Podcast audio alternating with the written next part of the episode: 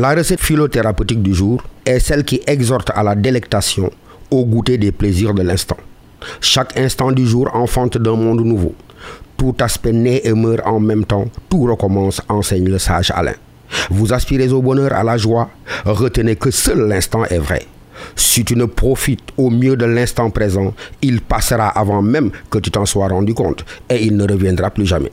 L'instant est précieux car il est unique je ne peux perdre que le seul instant présent, car au moment même où j'écris ces lignes, au moment même où je vous les transmets, c'est de lui et de lui seul de cet instant que je jouis, puisque l'instant présent seul est à prendre, que m'importe de vivre longtemps ou d'avoir peu vécu. Brève ou longue, on ne perd que la vie que l'on vit, mais nullement la vie que l'on a déjà vécue ou la vie que l'on espérerait vivre. La vie la plus longue revient à la vie la plus courte. Tel est le magistral enseignement du professeur Djibril au tome 3 de son monumental ouvrage Quand philosopher, c'est vivre, s'inspirant lui-même du sage antique stoïcien Marc Aurèle, disant, j'ouvre les guillemets, tout faire, tout dire, tout penser, un homme qui peut sortir à l'instant même de la vie. Fin de citation.